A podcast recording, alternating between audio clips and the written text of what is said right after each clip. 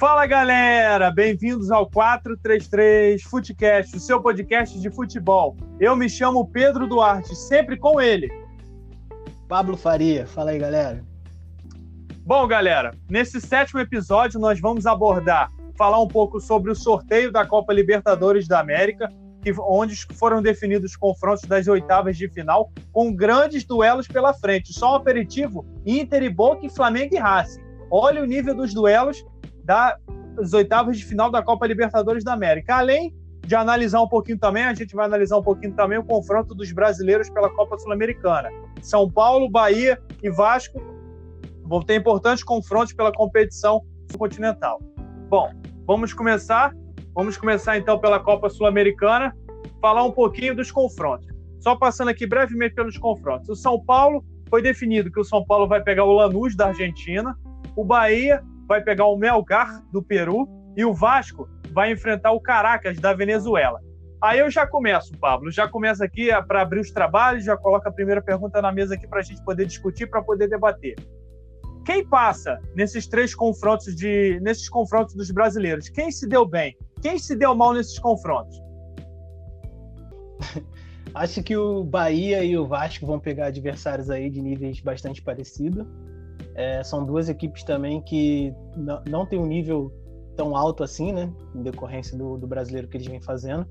Porém, eu acho que o, que o Bahia sai um pouco na frente, porque o Mano Menezes já assumiu um pouco mais tempo, é, já assumiu há mais tempo do que o, o Pinto, técnico do Vasco.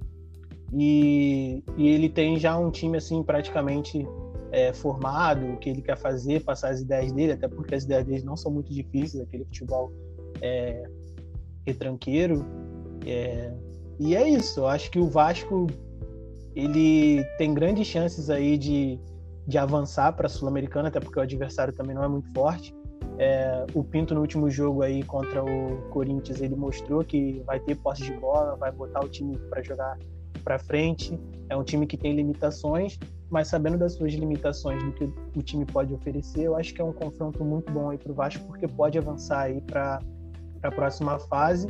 E quem ele pegar na próxima fase também não parece ser um não parece ser um time muito forte assim entre o é, Defensa e Justiça e SP de Luquenho, acho que é esse o nome, né? É, Esportivo Luquenho. Esportivo Luquenho, isso.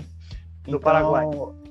Eu acho que vai depender mais da capacidade do, dos times do que a própria do próprio nível dos times, porque tá bem parelho assim, se você for ver time por time, porque o Vasco o Bahia não tem lá um elenco tão forte assim. E o São Paulo acho que pegou o adversário mais forte, porém não tão forte assim, se você for comparar com o nível do, dos jogadores de futebol de São Paulo. Mas São Paulo adora se complicar aí, né? Vide aí a, as oitavas aí da, da Copa, Copa do, do Brasil. Brasil contra o Fortaleza. Verdade. Vencendo de 2 a 0 tomou. tomou não, é claro. Tomou um é gol claro, depois não tirando, empate. Não tirando o mérito do Fortaleza, é claro, né? Não, claro. Tipo, o Fortaleza tem um investimento muito menor tem jogadores muito mais fracos, é um elenco muito mais. É, é um elenco muito mais. Como é que eu posso dizer? Limitado.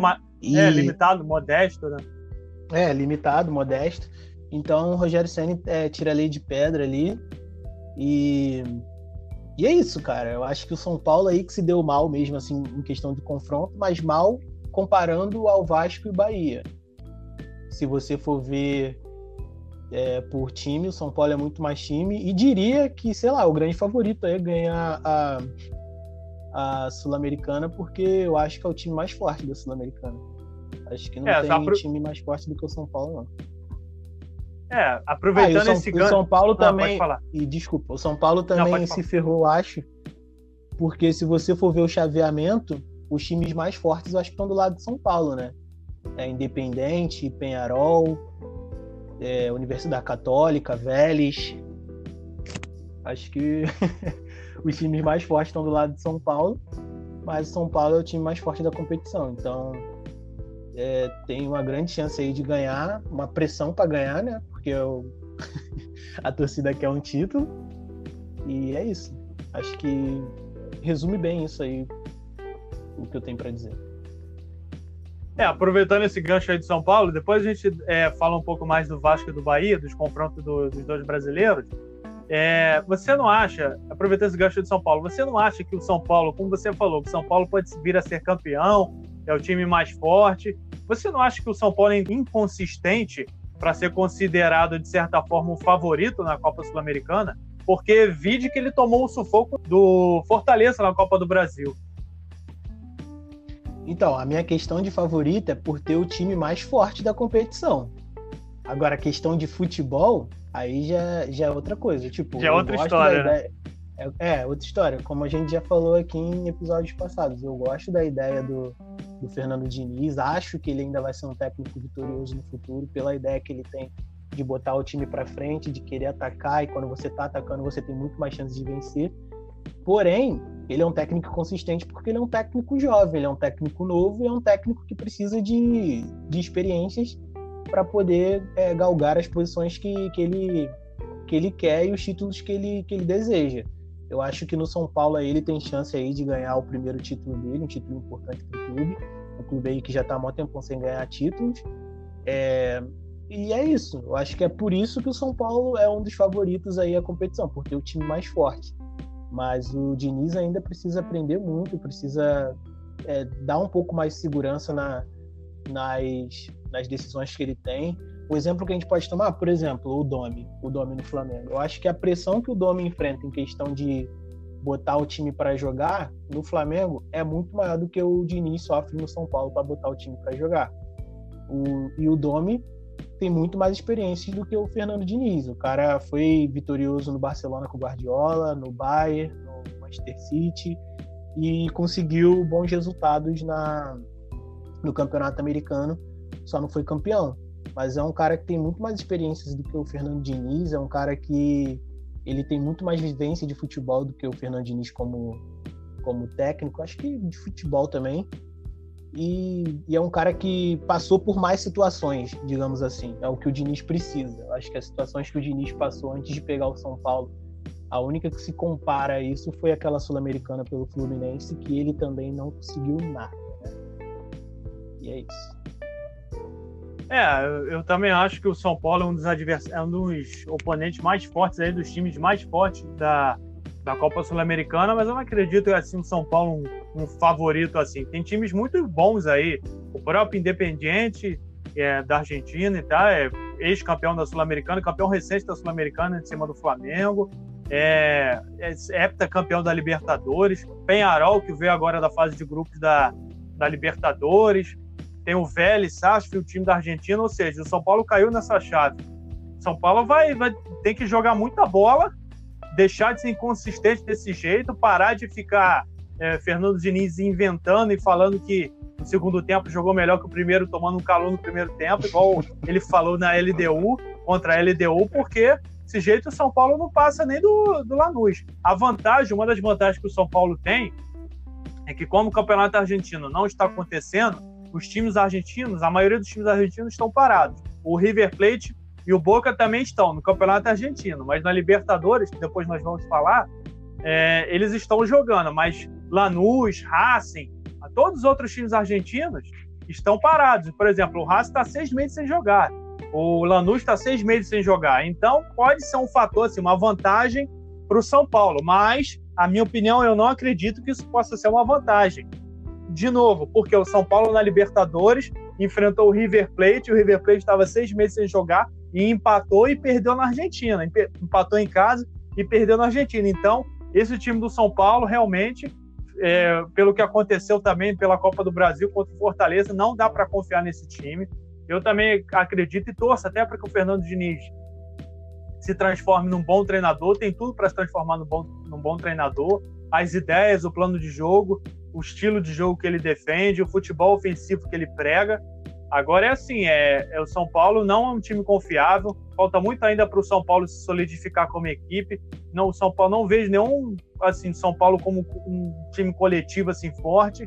Então é, é um confronto assim muito importante que o São Paulo pode passar sufoco. O São Paulo na, na Sul-Americana do ano passado perdeu para o Tajeres da Argentina nos pênaltis. Então o São Paulo vem de traumas aí, de eliminações traumáticas em competições de mata-mata.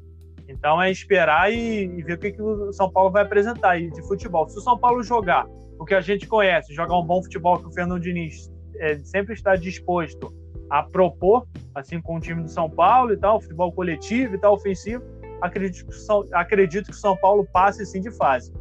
E é aquilo, é, eu acredito então, que o São Paulo possa ser, assim, não um franco favorito, ter um favoritismo leve e possa, assim, ganhar a Sul-Americana. Mas, como você falou, a, a, pressão que o São Paulo enfrenta, a pressão que o Fernando Diniz, desculpa, a pressão que, que o Fernando Diniz enfrenta no São Paulo é, é menor do que o Domi, mas mesmo assim enfrenta uma pressão absurda. O cara tá lá um ano, a torcida vive pegando no pé, que diz que ele não consegue fazer o time jogar, eu discordo. Ele consegue fazer o time jogar às vezes, mas de certa forma entra com algumas decisões duvidosas. Ele encontrou o Brenner lá, até o Luciano também, que está no banco aqui do Grêmio. Ele encontrou no Brenner lá o homem gol dele, que era para ter sido o Pablo, mas que acabou não acontecendo, que era para ter sido até o Pato, mas acabou não acontecendo. Mas enfim, é isso, eu acredito. Era para ter sido tanta gente que não acabou acontecendo. É, era para ter sido tanta gente, é verdade. É, então, é, eu acredito que o São Paulo passa nesse confronto. Bom, voltando aqui para o segundo confronto, Bahia e Melgar. O que, que você pode falar desse confronto aí, Pablo? Será que o, o Bahia passa? Qual é o futuro em si do Bahia com o Mano Menezes? Cara, eu acho que o Bahia passa pelo adversário que eles pegaram. Porém, se o Bahia não passar, para mim não vai ser surpresa nenhuma pelo futebol que o Bahia apresenta. Para mim se, também não. Se você, se você assistir o jogo e, e ver o Bahia é, entregando a bola para o adversário é, fora de casa, aí você já pode ter certeza que fica 50-50, porque esse é o estilo de jogo do, do Bahia. Então fica, eu acho que 50-50 assim para quem vai passar porque os dois são times fracos. O, acho que o ba... eu, eu não sei assim qual o time do Melgar, eu, eu, então não posso dizer quem é mais forte ou quem é mais fraco. Eu acho que são Acho que o Bahia deve ser mais forte, talvez. Não, o Bahia não é mais forte. O time do Melgar é fraco, é bem fraco. Então, então é isso, cara. Eu acho que o Bahia passa por ser um time mais forte. Mas em questão de futebol, aí se o Melgar apresentar o futebol melhor do que o Bahia e propor o jogo que provavelmente vai ser o que o Bahia vai deixar o Melgar fazer, aí o Melgar tem grandes chances aí de, de se de passar para a próxima, próxima fase. É, o que eu acho é o seguinte, é 50-50 para cada um e eu aposto no Bahia porque eu acho que o Bahia tem um time mais forte. Acho que é isso. E o que esperar do Mano Menezes? Nada. Não espero nada. Simples assim, né? Simples. É, Mano Menezes realmente é difícil de se esperar alguma coisa. É, é da escola aí dos medalhões. Vide Vanderlei Luxemburgo, Filipão agora que voltou pro Cruzeiro. Eu também não, não, espero nada do Mano Menezes. O cara que também considero já, pô, dirigiu seleção. Aí, até na seleção tava fazendo um trabalho bom, mas que desde a época do Palmeiras, do Cruzeiro mesmo, o, bom, o cara foi substituído pelo Filipão. Não, ele não, mas não, na minha concepção ele tava, todo mundo concorda com isso. Ele estava fazendo um trabalho bom, fizeram uma sacanagem com ele na seleção e colocaram o Filipão pra, com aquela desculpa que o Filipão já era veterano e sabia como ganhar a Copa do Mundo. Foi isso. Okay. É, é isso. Pra mim, trocar ele pelo Filipão foi trocar dois por meia dúzia, tá ligado? Não, sim, né, eu concordo com você. Tinha gente melhor naquela época, mas eu, ele estava fazendo até um bom trabalho, sim, ou mais opções e tal. Enfim, é, também não acredito, não vejo futuro no, no, do Bahia com ele. É um treinador que se abdica de jogar futebol para se defender, aquele futebol reativo, é muito difícil de se assistir, duro de se assistir. Contra o Atlético Mineiro foi um exemplo pelo Campeonato Brasileiro, que no primeiro tempo é o Atlético Mineiro massacrou o Bahia, perdeu aquele jogo por causa da estratégia kamikaze do Sampaoli. São Paulo adota essa estratégia kamikaze é aquele time que quer ficar com a bola, só joga no contra-ataque, só joga por uma bola, vai vai fazer o contra-ataque, uma hora vai fazer o gol. É aquilo que acontece. O Mano Menezes tá seguindo a passos largos aí, o Jair Ventura tá seguindo a passos largos aí, estilo desses técnicos. O jogo agora do esporte, que eu só fugindo aqui um pouquinho do assunto, o jogo mais abordando o assunto assim, de perspectiva de treinadores e tal, de estilo de jogo, o Jair Ventura é a mesma coisa, técnico novo, de nova geração, que abdica da bola o tempo inteiro só para jogar por uma bola para um contra-ataque para tentar, tentar fazer o gol. as estatísticas do jogo do esporte contra o Atlético Mineiro falam. 26 tentativas a gol do Atlético Mineiro e nenhuma, eh, minto, nenhuma não, uma tentativa, um chute a gol do, uh, do esporte de falta ainda no segundo tempo, no final do segundo tempo. Ou seja, realmente é. é aí depois reclamam, os técnicos brasileiros, rec, não todos, reclamam, fazem o famoso corporativismo, reclamam que dos técnicos estrangeiros, dizendo que os tec, três técnicos estrangeiros estão liderando o Campeonato Brasileiro, estão lá nas três posições. Então, realmente, é, é, não podem reclamar, porque só sabem adotar esse futebol. E eu acho também que, voltando aqui para o assunto do Bahia, o confronto do Bahia, eu acho que o Bahia passa.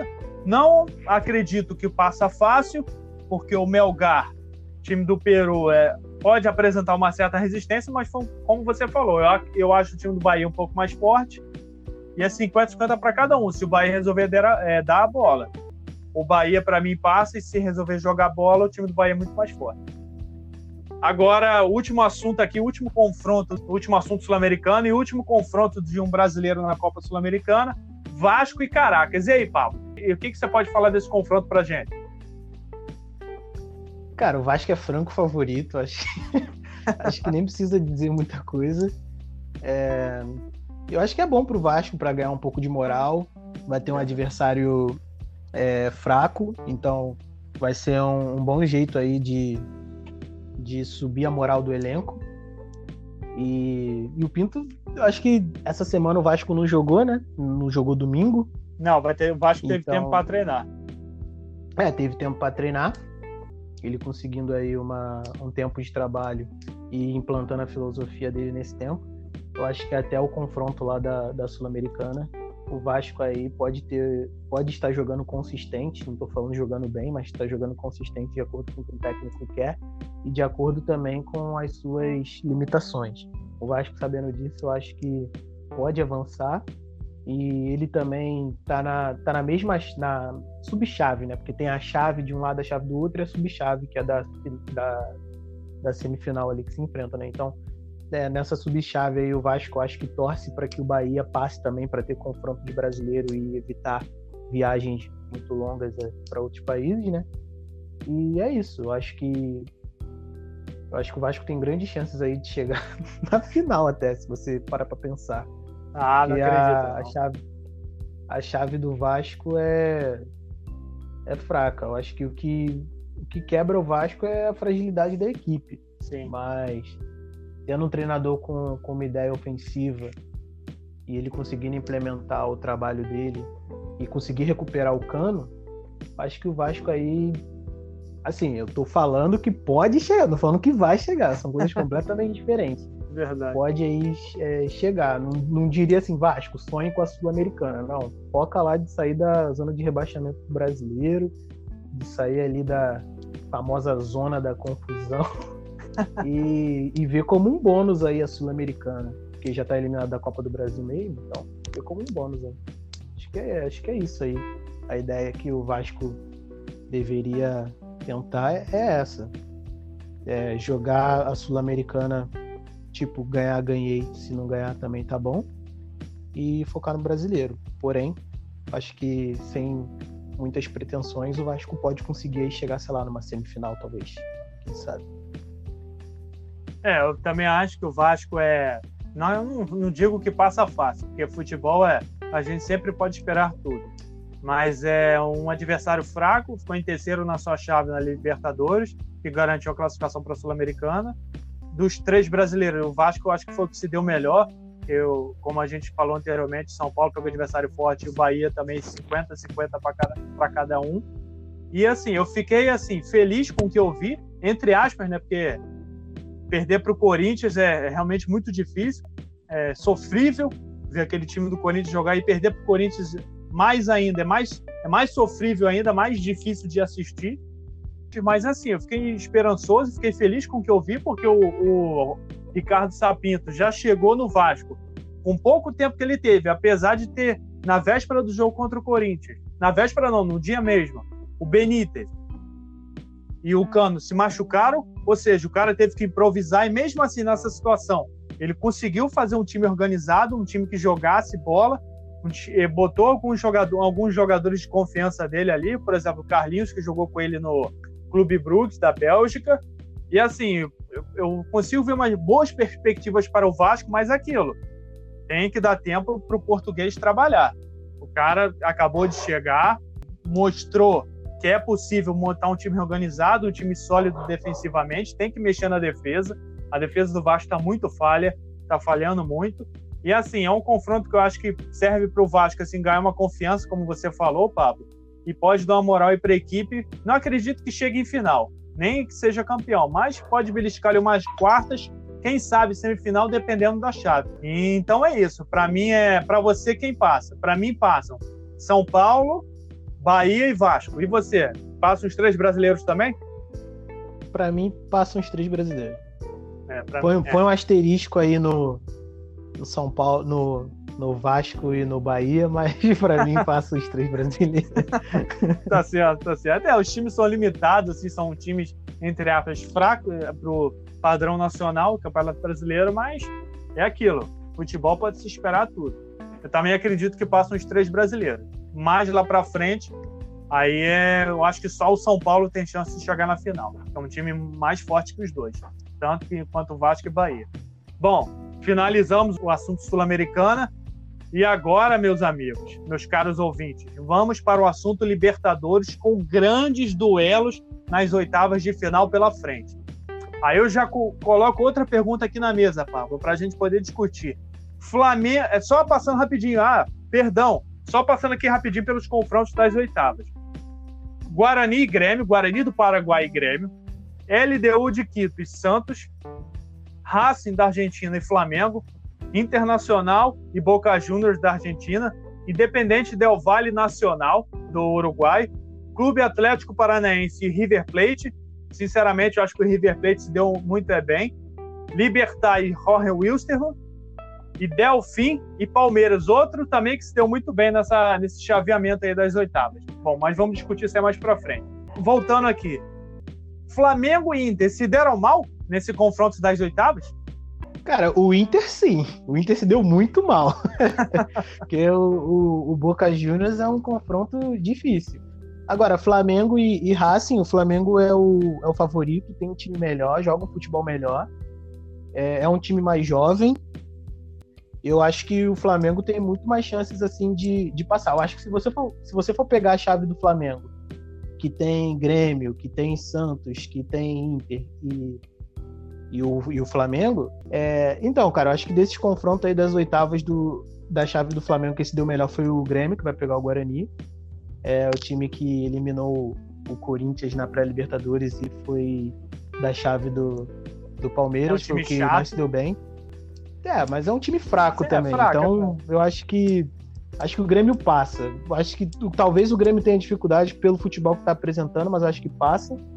É, Santos e LDU acho que já complica um pouco pro Santos, porque vai é, eu não sei, né, se vai ter jogo na altitude ou não, mas se tiver jogo na altitude, eu acho que é, é, por conta do coronavírus, né? Tanto é que o São Paulo foi o único do grupo dele que jogou contra o Binacional lá na, na altitude, causa que eles mudaram depois o regulamento por causa do coronavírus. Mas, enfim, eu não sei se vai ter jogo na altitude. Se tiver, complica um pouco o Santos. Mesmo se não tiver, acho que já complica um pouco porque ele deu um bom time. É um time chato, e o Santos também é um time limitado, que tem, tem uma Marinho dependência aí muito grande. É, é. Mas ainda assim eu acho que o Santos passa.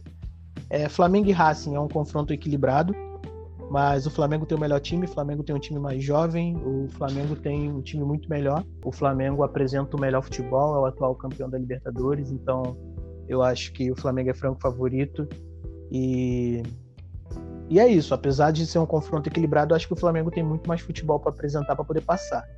Agora, Internacional e Boca Juniors, a gente tem que ver também que o Internacional não tá muito bem na Libertadores, não. Se classificou no grupo junto com o Grêmio, mas não venceu o clássico. É, se classificou ali jogando não tão bem assim contra as equipes sul-americanas. Apesar de, de, eu achar que vai ser um bom confronto aí, torço pro Internacional passar, porque se todos os brasileiros passarem vai ter confronto só no Brasil, então, pô, maravilha em questão de desgaste do time e etc, viagens. Então, torço para o Internacional passar, porém, eu não apostaria todas as minhas fichas no, Internacional, não. Acho que o Boca aí vai complicar muito, mas eu torço aí para o Internacional passar. E se passar, vai pegar o Flamengo a gente já sabe que vai ter um confronto muito bom. Verdade. É, visto do, do último confronto aí pelo brasileiro aí, da, do primeiro turno do brasileiro, que foi um 2 a 2 aí, confronto muito bom os dois times jogando muito bem. Futebol muito bem jogado aí, dos dois. É isso que eu tenho para falar dessa chave. Eu acho que passa Flamengo, passa Santos, passa Grêmio, agora é Internacional e Boca Juniors. Eu sinceramente não faço a menor ideia de quem passe, mas eu tô torcendo aí pro Internacional passar. Eu também acredito que o Flamengo. É, vai, mas também acredito que vai ser um confronto equilibrado entre o Flamengo e o, e o Racing. Na verdade, eu acredito que vai ser um adversário bem duro para o Flamengo, mesmo estando sem jogar, lá porque o Campeonato Argentino, como eu falei, não está acontecendo, devido à crise do coronavírus aí. E o, lembrando que o técnico do Racing é o Sebastião Becassese, o ex-auxiliar técnico do São Paulo, ou seja, é um treinador bom. O Racing é um time que joga um bom futebol. Ele conseguiu classificar o Racing para as oitavas da, da Libertadores da América. Mas vai enfrentar um Flamengo bom, em alta, que joga um bom futebol, um time mais novo, com o Everton Ribeiro aí voando, Pedro voando, goleiro do Flamengo mesmo jogando, agarrando demais. Então eu acho assim, um leve favoritismo. É, eu aponto assim, um favoritismo, não, não um grande favoritismo, um leve favoritismo, porque o futebol a gente pode esperar tudo. E o Racing é um ótimo adversário, um adversário duro para o Flamengo. E é ritmo de Libertadores, é outra competição, é outra história. Mas eu acredito também que o Flamengo passa. Se jogar, se o Flamengo jogar o que sabe, o que realmente consegue jogar e está jogando no Campeonato Brasileiro, nas melhores partidas que fez, eu acho que o Flamengo passa tranquilo pelo Racing. Agora falando do Inter, eu acho que o Inter se deu mal nessa, nessas oitavas da Libertadores. Eu acho o Boca um adversário super difícil. O Boca jogou muito bem a fase de grupos da, da Libertadores, né? A que classificou em primeiro. Tá jogando muita bola o Tevez também, um dos artilheiros da, da competição. Voltou a jogar bola o Tevez. O treinador encontrou um time do Boca. Tem o Hurtado agora, um atacante lá que está jogando muita bola também. O Boca achou esse, esse centroavante, jogando ali com o Tevez e tal. Então, e, e, como você falou, o Inter passou os trancos e barrancos na fase de grupos, não, não conseguiu ganhar nem o clássico, empatou o primeiro e não conseguiu nem ganhar o segundo, passou perdendo o seu confronto, mas passou para para as oitavas de final e o Grêmio passou em primeiro, o Inter passou em segundo. Então, realmente, mesmo fazendo o que vem fazendo no Campeonato Brasileiro, vai ser um confronto muito duro, muito difícil para o Inter. Eu torço para que o Inter passe também, que nós vamos ter um belo confronto pela pelas quartas de final da Libertadores, Flamengo e Inter. Só a gente vê o que foi o confronto pelo Campeonato Brasileiro. Foi um belíssimo confronto, vai ter um confronto de ótimo futebol, de belo futebol pelo Campeonato Brasileiro, confronto de líderes na Libertadores também. Então eu, eu acredito um leve favoritismo, bem leve mesmo para o Boca, porque tudo pode acontecer, mas o Inter também, eu acredito que o Inter possa passar, não com, não com facilidade, mas acredito que é possível sim que passe porque o Cudê, nós sabemos que o Cudê é técnico argentino, já foi campeão argentino no Racing, dirigiu o Rosário Central também, então esse pode ser uma vantagem, um, um quesito que conte a favor do Inter de ter o seu treinador, um treinador argentino que já conhece como funciona o futebol na Argentina, já conhece os meios de ganhar as partidas, de como enfrentar os times argentinos. Então, para mim, também acredito que passe Flamengo e Inter. Eu acredito também que passe Flamengo e Inter, mais um leve favoritismo para o Boca pode ser que o Boca passe também. É um confronto também muito equilibrado. E nessa chave, o, o Grêmio também passa, que o Guarani do Paraguai é um time fraco, apesar de ter eliminado o Corinthians. E o Santos, eu acho que o Santos também foi outro time que se deu mal. Porque o Santos vai pegar a LDU, é, vive a dependência do Marinho, como você falou, Pablo. E a LDU é difícil enfrentar a LDU na, na altitude. O São Paulo sofreu e perdeu para a LDU lá. Então o Santos vai ter vida muito difícil. Acredito também que o Santos, eu acredito que o Santos possa não passar. Pode passar, é claro, é futebol, é, é 50% de, de chance para cada time passar. Mas eu um, acredito no leve favoritismo aí para a LDU. E o Grêmio é amplo favorito contra o Guarani do Paraguai. Amplo favorito, até porque ele vai decidir o confronto em casa. E o Santos também decide o confronto em casa, porque fez uma das melhores campanhas. E isso pode ser um, um fator favorável ao Santos nessa Libertadores. Não, aí é, o. Hum, pode falar. Os deuses, do fute... e os deuses do futebol adoram uma. Eles são sádicos mesmo, porque se passar Flamengo, se passar Inter, se passar Grêmio, aí o Flamengo enfrenta o Inter, que foi o confronto das quartas do ano passado, e se o Grêmio passar e chegar na semifinal, vai ser Flamengo e Grêmio também, o mesmo confronto do, do ano passado. 5 a 0 E o Flamengo podendo pegar o River e o Flamengo podendo pegar o River na final, que foi a mesma final do ano passado. Então os deuses do futebol aí adoram uma, é verdade. uma brincadeira, tem aí toda essa possibilidade. É claro que esse ano os confrontos estão bem mais parelhos do que o, o do ano passado. Sim. Mas aí é uma grande possibilidade. E se eu acho que se vendo assim é a, os times da Libertadores e apostando qual seria a final, eu acho que não teria dúvidas que todo mundo apostaria Flamengo e River Plate. Mas isso não quer dizer muita coisa, porque futebol é futebol, é, pode, tudo pode acontecer. Flamengo pode perder, sei lá, numa jogada aí boba e o River também. O River pode ser eliminado pelo Atlético Paranaense. Duvido que isso aconteça, Sim. mas pode ser que aconteça. E, e, é isso, é futebol, mas tem essa possibilidade aí. Se tivesse, ia ser, ia ser muito, muito legal. História aí se repetindo. É, como você falou, eles podem reeditar a final, tá tudo se casando também, que possa ser que isso aconteça. Semifinal do ano passado contra o Grêmio, quarta de final contra o Inter, o Flamengo. E o Flamengo, sem dúvida, é o time mais forte da Libertadores, e sair não há o que discutir. E o River também é um dos times mais fortes. Então é completamente possível essa final, essa reedição da final de 2019 entre Flamengo e River Plate. Não é absurdo nenhum pensar nisso. Agora, mudando de chave, indo para o outro lado da chave, falar de um outro brasileiro, que né, no outro lado da chave nós temos Atlético Paranaense e Palmeiras de brasileiros. O Atlético Paranaense vai enfrentar o River Plate, confronto duríssimo, duríssimo, e o Palmeiras é pro, pro Atlético Paranaense. Né? É, é, exatamente. Confronto duríssimo, duríssimo pro Atlético Paranaense. Isso aí, para mim, o River é, é, franco favorito, amplamente favorito. Eu acho que passa fácil, porque o Atlético Paranaense está na zona de rebaixamento, não está jogando nada no Campeonato Brasileiro. Então, acho que o River passa fácil. Mas agora, meus amigos, se o Palmeiras pegou, como se diz no idioma do futebol, uma baba. O Palmeiras, o Palmeiras se deu bem, Pablo. Ele vai enfrentar o Delfim Cara, eu fico, eu fico impressionado nessa sorte que time paulista tem com federação, com sorteio, é, em bastidores. É, é, é incrível, cara. É, é, simplesmente incrível. Eu sei que é um sorteio, mas meu Deus do céu, cara, pegar o Delfim, cara. Pegar um Deu, o Delfim. É, deu a sorte do, do Corinthians não estar tá no grupo, então não teve clássico. Foi um grupo baba também. É, é, incrível isso. A única coisa assim que, que me dá um alento é que eles podem pegar o River Plate na semifinal, na, numa, numa semifinal aí. Eu já ponho já o Palmeiras na semifinal, dependendo, dependendo de como vai ser o confronto ali do George Wisterman e o Libertar. e o Libertar. Então, é, é isso, cara. É, é baba. É, mas também tem aquilo também que o Palmeiras adora se complicar, então vamos ver aí como é que vai, como é que vai se desenhar esse confronto. É, o Atlético Paranaense é... é triste aí, o Atlético Paranaense, é, que é um time que está jogando nada no, no, Campeonato Brasileiro, está muito inconsistente. É, o time não, não, é nem sombra do que foi com, com o Thiago Nunes, perdeu muitos jogadores, está é, sem uma identidade de, de jogo. E o River aí vai passar, eu acho, uma facilidade até. É...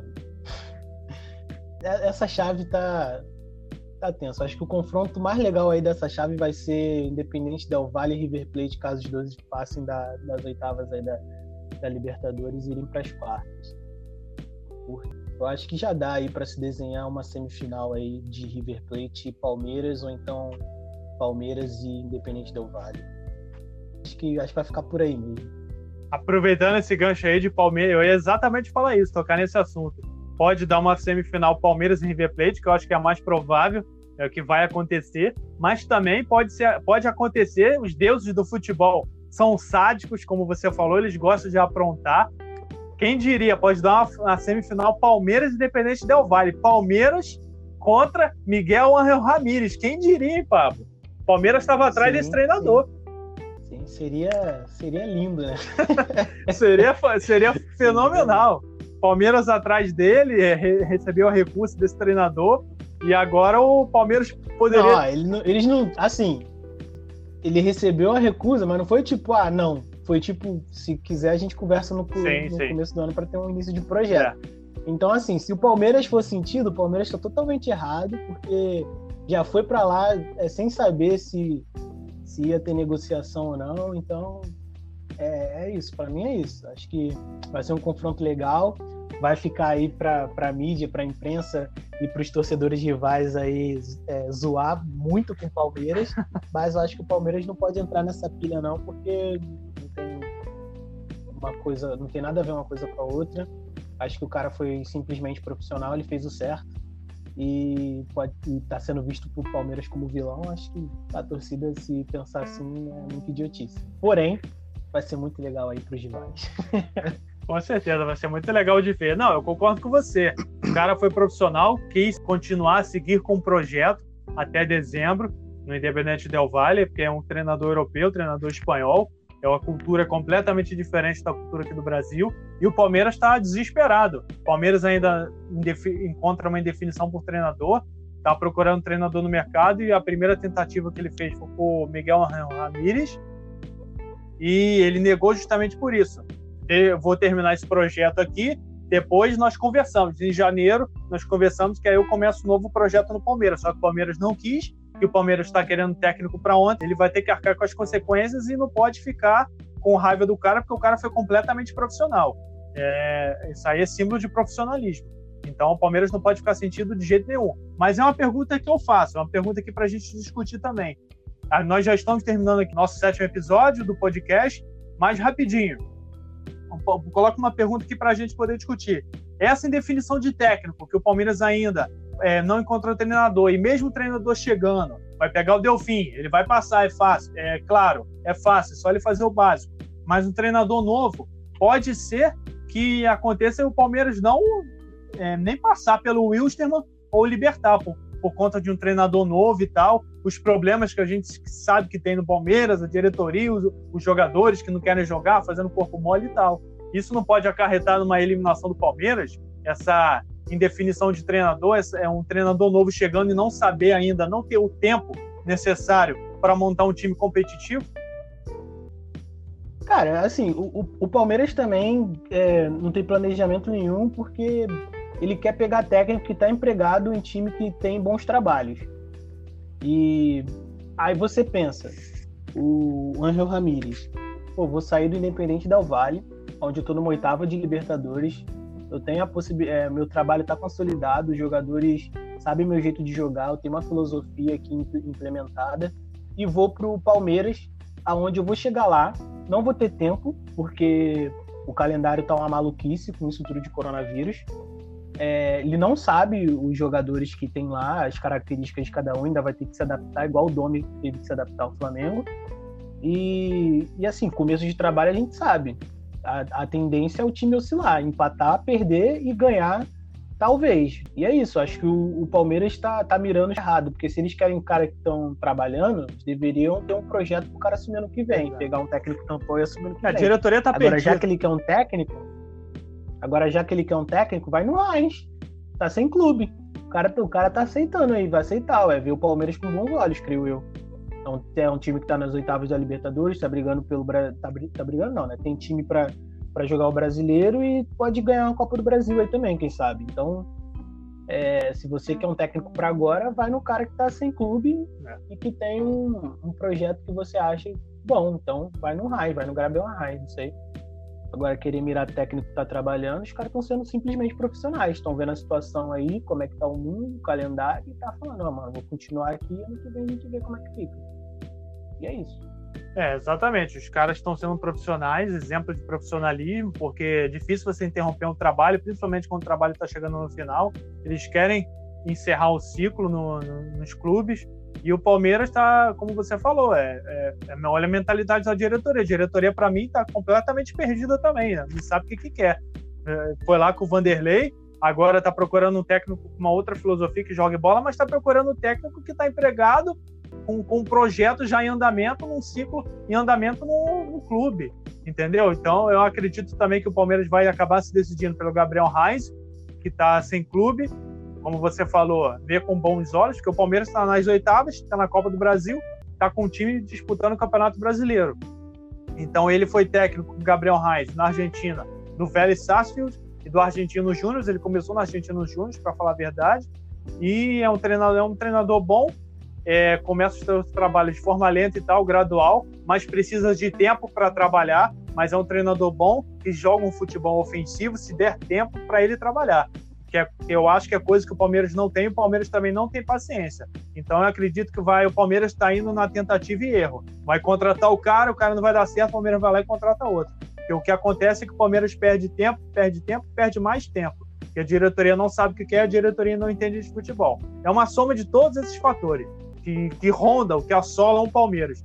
Mas, independente disso, eu acho que o Palmeiras passa pelo Delfim, Aí já nas quartas de final, se o Palmeiras passar, eu estou dando que o Palmeiras vai passar, então já projetando o confronto, eu acho que se o Palmeiras chegar nas quartas de final, chegando nas quartas de final, enfrentando o Libertar e o Wilstermann, eu acho que pode ser parada dura para o Palmeiras, principalmente Jorge Wilstermann, se passar, porque o Palmeiras pega o Wilstermann na altitude. Apesar de ser um time que vai sempre jogar segunda em casa, porque fez uma das melhores campanhas, eu acho que o Palmeiras pode sofrer sim com o Jorge Wilson, por todos esses fatores que a gente falou aqui, a gente relatou: os treinadores, elenco, diretoria, a crise que assola o Palmeiras. É, só finalizando aqui, para finalizar aqui o assunto da Libertadores, assim como nós fizemos no, no episódio 6, sorteio da UEFA Champions League, nós vamos fazer aqui as nossas previsões também de quem passa e quem pode é, galgar aí até uma possível final da Copa Libertadores da América. E aí, Pablo, começa com você. Quem você acha que pode passar e chegar a uma final? Tu quer que eu fale confronto por Pode falar confronto por confronto, igual nós fizemos no episódio 6 da Champions League. Eu acho que o Grêmio passa pelo Guarani. O Santos e a LDU. Eu acho que a LDU passa, mas eu tô torcendo pro Santos, porque eu quero que nessa chave todos os brasileiros passem para para ter jogo só no Brasil e ficar um pouco mais fácil essas questões de viagens. De é verdade, logística, né? Então, é, logística. Então, acho que o Santos passa, Flamengo passa pelo Racing. Ah, internacional. É, confronto difícil. Inter e Boca, confronto difícil. Vou botar, interna... Vou botar internacional também, porque eu quero que o internacional passe em brasileiro. Para ter o confronto só de brasileiro, que fica mais fácil. Aí o Flamengo passa pelo Inter. O Grêmio. Ai, Grêmio e Santos, cara. Essa... Cara, pelo futebol apresentado do Grêmio, o Santos passa. Essa que é a graça das previsões aqui. Aí. Aí a final. Final não, a semifinal vai ser Flamengo e, e Santos. E do outro lado, o Del Valle passa pelo Nacional do Uruguai, o River Plate passa do Atlético Paranaense Acho que o River Plate passa do Del Valle. Uh, eu acho que o George Wilstermann passa do Libertar. O Palmeiras passa do Delfim. Uh, acho que o Palmeiras passa do George Wilstermann. E semifinal, River e, e Palmeiras. E final, como, como um grande flamenguista. e. e amante do futebol, acho que Flamengo e River Plate na final de novo seria sensacional. Então, Flamengo e River Plate na final aí para mim. É, nós podemos ter também Flamengo e Palmeiras, mas eu acho que isso não é possível mais não, né? Só se eles passarem, vão ser semifinal. É, se for, se for Flamengo e Palmeiras vai ficar legal também, porque como o confronto é no Brasil... É no né, Maracanã, né? Maracanã, Verdade. Aí fica, fica legal duas, duas equipes brasileiras se enfrentando no, no é Maracanã. verdade, ia ser legal. Mas eu acho que Acho que o River passa. Eu acho que uma equipe brasileira tem que ter, pelo menos, porque o confronto vai ser no Maracanã. Então. É, e tem bastante brasileiro que possa para passar. É, tem né? bastante brasileiros. É, eu acho que bastante, é, bastante brasileiro. Eu acho que também pode, com certeza pode ser que um brasileiro vá para a final. É, bom, falando a minha previsão dos confrontos, a meus palpites aqui. Eu acho que o Grêmio passa do Guarani, o Guarani é um time fraco. O Santos vai ter parada dura contra a LDU, mas se jogar bola passa, mas o meu favorito para passar é LDU. Aí, aí vai ser um confronto nas quartas de Grêmio e LDU. Racing e Flamengo. Flamengo passa. Se jogar 50% do que o Flamengo sabe, o Flamengo passa. O Racing, o Racing é um adversário duríssimo, mas o Flamengo é, é muito melhor. Apesar do o Racing ser um treinador, BKSS, que é um excelente treinador. Então o Flamengo passa pelo Racing. Inter e Boca. Difícil esse confronto, é muito difícil para o Inter. O Inter realmente foi, eu acho que o confronto mais difícil da Libertadores.